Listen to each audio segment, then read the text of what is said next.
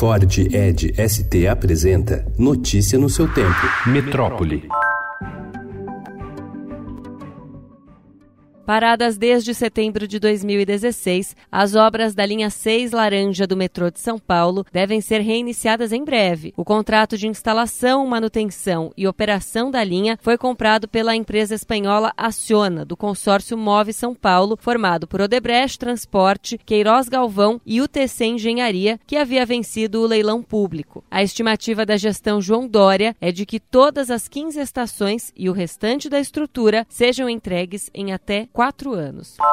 O Ministério da Agricultura, Pecuária e Abastecimento divulgou ontem resultado de exames feitos em amostras de pescado no litoral do Nordeste, em áreas atingidas pelo vazamento de óleo. A análise feita pelo Laboratório de Estudos Marinhos e Ambientais da Pontifícia Universidade Católica, PUC, do Rio de Janeiro, mostra que o produto está em condições apropriadas para consumo.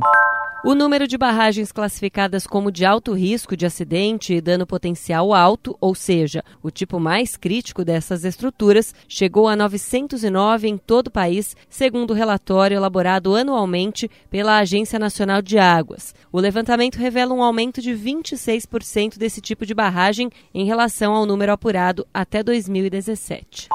A Prefeitura de São Paulo pretende pagar as mensalidades de crianças carentes de 0 a 3 anos em escolas filantrópicas e particulares. A ideia é tentar diminuir a fila de creches públicas, que hoje está em cerca de 70 mil bebês e crianças. O programa será apresentado em forma de projeto de lei para a Câmara Municipal e precisa ainda ser aprovado pelos vereadores.